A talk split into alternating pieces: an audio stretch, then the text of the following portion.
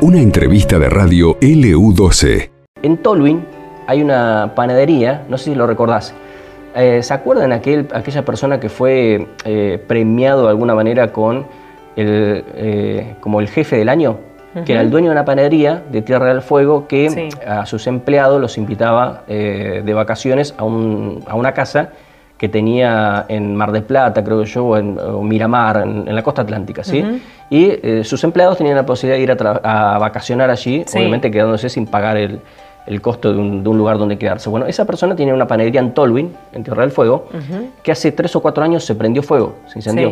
Entre otras cosas tenía, eh, bueno, imágenes de, René Favaloro y demás. Afortunadamente con el paso del tiempo eh, la fue reconstruyendo y, bueno, además también se, colocó allí una escultura de René Favaloro que también ha recorrido los diarios en los últimos tiempos. Está en línea, eh, se llama Emilio Sáez y le agradecemos muchísimo que nos haya atendido porque queremos charlar un poquito eh, por qué su homenaje constante siempre, de hace muchos años, a la figura de René Favoloro justo en un día tan especial. Hola, ¿cómo estás, eh, Emilio? Buenos días. Pablo Manuel, Eugenia María Rodríguez te saludan del U12 de Santa Cruz de Río Gallegos. ¿Cómo andas? Hola Pablo, hola Eugenia, ¿cómo están? Bien, bueno, imagino que debes haber tenido muchas consultas en las últimas horas por, por este tema de los homenajes que se realizan hoy en todo el país al doctor Favoloro. bueno, pero por otro lado, viste, digo, Qué bárbaro que no hemos hecho nada, nada, nada como país, nada, nada. Como pobladores, nada hemos hecho por el pobrecito. Pero bueno, sí, te recuerdo que esa escultura que se quemó, se quemó toda completa. Y bueno, a través de las donaciones de unos comerciantes de una churrería El Topo en Buenos Aires, en pleno incendio, este, bueno, yo hice una colecta y como yo no quería dinero, porque no, no, bueno, conclusiones que quedamos en que eh, hablé con con el doctor Pugliese, con el escultor, sí. el mismo que la hizo, y bueno, le giraron la plata a él, 375 mil pesos, y después, bueno, el, escultor puso el, la, eh, el resto, él hizo la obra exactamente igual, exactamente igual a la que tenía, y bueno, y la ironía de la vida es que él termina la obra y se muere. Así que miramos qué, qué, destino, ¿no? Fue su última obra entonces. Su última obra fue, sí señor, su última obra. Mientras vos hablás, la, estamos viendo, la estamos repasando, te comentamos, eh, Emilio. Eh, impresionante, ¿no? Puede ver tamaño natural, digo, eh, los rasgos idénticos al último Favaloro, ¿no es cierto? El Favaloro ya más grande, con su delantal, y dice el rincón de la dignidad. ¿Por qué le pusiste así? Y bueno, viste, porque es lo que no, hace falta, yo te digo, ni lo conocía Favaloro, guarda, pero era mi ídolo, era era, una persona que ni le debo ni, ni me debo, pero este, la verdad que Favaloro, ¿qué más le podemos pedir a un argentino que haga lo que él hizo? Y este y, yo me lo imagino a Favaloro después de todo lo que hizo, pero la palabra hacer, ¿eh? no, no es que es un, mirá, un crédito blando o un curro o algo, no, el tipo hizo la fundación, prácticamente para los pobres, pobres, ricos, iban todos ahí. Y, este, y por la por un dinero que le debían importante los sindicatos de mierda estos y todos los políticos corruptos, bueno, le pidieron, le pidieron, lo corralaron, lo acorralaron, este, y no le querían dar ni siquiera el retorno. Bueno, y como Favaloro no quería el retorno porque la verdad era una plata bien ganada y para seguir este, operando a la gente y sobre todo a la gente pobre, eh, bueno, nada, este hombre termina eh, eh, con, en un baño como vestido como si fuera a, un teatro. Yo imagino, porque lo charlé incluso con la Andricina, mirándose al espejo, porque murió, y pegándose un tiro en el corazón, lugar donde él trabajó toda la vida. Mirá si tenía formas de morir. Sin embargo, él eligió eso. Y, bueno, y la indiferencia nuestra, ¿viste? Todo pasa y todo vale. Y nos vamos encerrando los argentinos cada vez en un mundo más chiquitito eh, todos tenemos, todos lo valoramos, pero nadie hace nada. Todos paramos el país por cualquier boludez, mira, por cualquier boludez lo paramos. Sí, la verdad que sí, la verdad, tenés razón. Uno piensa de manera hoy debe ser feriado nacional, digo, para recordar y que, no se borre nunca lo, por qué además también, se termina quitando la vida, ¿no? El mejor homenaje es trabajar aunque sea una vez al año, una hora, y disponerla, no sé, para la causa de él, que era que los pobres pudieran este, eh, también eh, ser operados sin ningún costo en una en una fundación como esa, que en definitiva la hizo él. Hoy por ahí es que tenga su médica, que tenga OSDE o alguna, bueno, o que tenga mucho dinero lo puede hacer. este, pero los demás, el pobrerío está, está condenado, si bien los hospitales se puede hacer y todo lo demás, pero ya, viste, la esencia se muere. Y la indiferencia de la Argentina, todo pasa, todo está, todo está bien, viste, no sé. Yo siento, ¿no? Como argentino tengo casi 70 años, que me estoy acorralando, loco, que cada vez este, puedo hacer menos cosas cada vez me callo más, cada vez este, eh, no, no, no pataleo porque no tiene sentido. Bueno, así estamos en la Argentina, así que cómo no recordarlo a este hombre que, que, la verdad que yo me voy a morir sabiendo que esto no, esta causa se va no va a quedar saldada, seguramente no va a quedar saldada. Y vamos a hacer, vamos a seguir haciendo picadillo de carne y todo esto. Sí, em, Emilio, en, en, aquel momento cuando decidiste hacer este homenaje ¿no? a, a Favaloro, ¿qué fue lo, lo, principal, más allá de algunas cosas que mencionaste recién, lo principal que te motivó a, a hacerlo? Sí, bueno, es, no es largo, es muy corto, pero te lo digo. Un mes antes había pasado Rodrigo, el cantante. Pasó.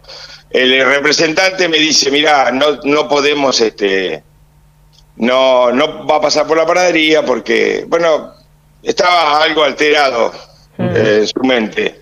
Había tenido una noche muy complicada.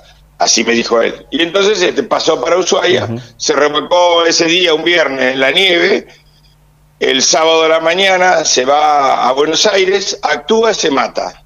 Mm. Y el domingo, yo siempre me acuerdo, 4 de la mañana estábamos todos en, todo, en este pueblo que es muy chico, pero todo el mundo lo sabía que había muerto Rodrigo. Era una, bueno, de ahí en adelante, monolitos en la ruta, eh, los medios en todos lados, en todos lados.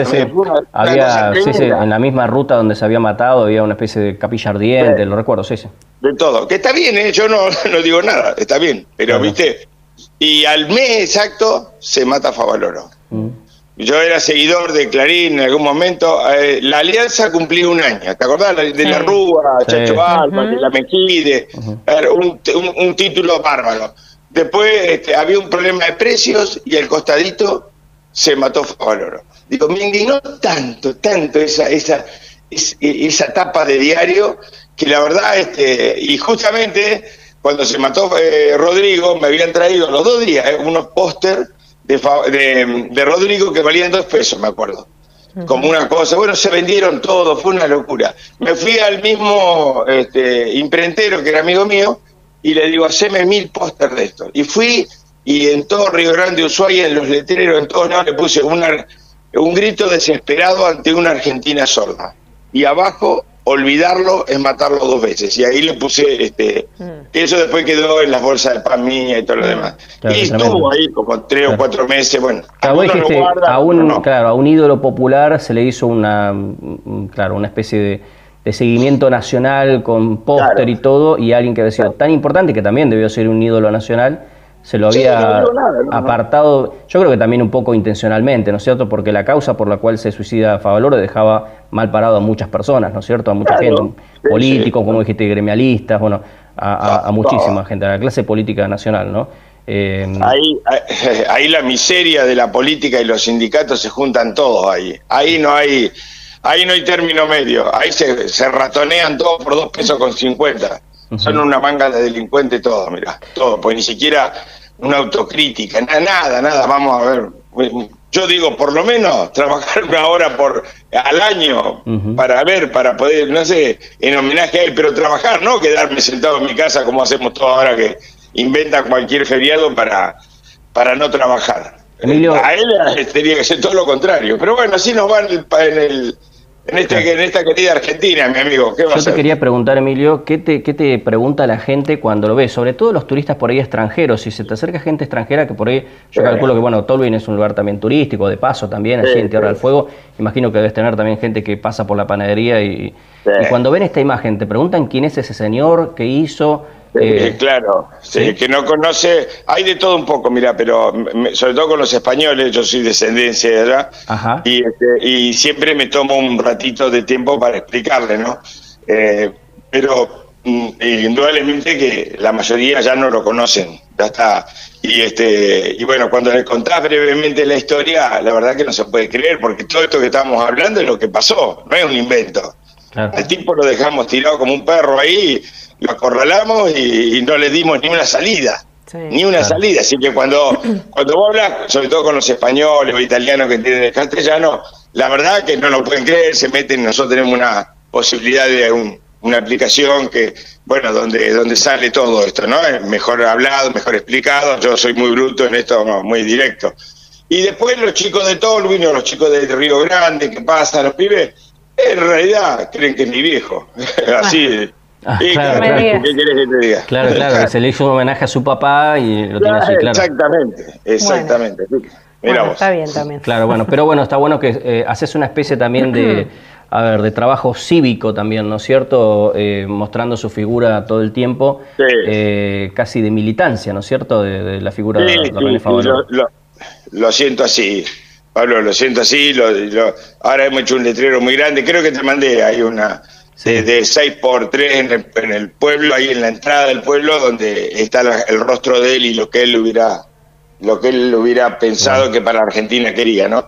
Son tres o cuatro frases muy lindas, muy así que seguramente cuando ese letrero esté colocado ahí en, en, la entrada de Tolwyn, este, seguramente muchísima gente se irá a sacar fotos. Bueno, uno tiene la única posibilidad esta, ¿no? De hacer eh, en paz, sin, sin nada, ni nada loco, ni hacer ninguna cosa fuera de lo común, porque la cordura era, era era su, su motivo de vida, el sentido común, bueno, y hacemos desde ahí, hacemos lo que podemos. Te despedimos, mira, leyendo una de las frases precisamente que dice, yo me, de Favaloro, ¿no? Dice, yo me conformaría con que el corazón de los argentinos tuvieran tres cosas, honestidad, responsabilidad y solidaridad, ¿no? Eh, una de las frases que, ha dicho el doctor Favaloro en vida. Eh, Emilio, te, te mandamos un abrazo grande y bueno, felicitaciones por tu militancia constante y por esto de no bajar los brazos, además también después de lo que te pasó con la panadería hace unos años atrás y seguir adelante. Bueno, dale, te agradezco, eh, gracias por llamar. Gracias, buen día. Hasta luego. No, por nada, hasta luego. Bueno, Emilio Sáez, ¿eh? una, una, linda historia, ¿no es cierto? Sí, hermosa, me encantó, me encantó, me encantó. Esto pasó en LU12, AM680 y FM Láser 92.9.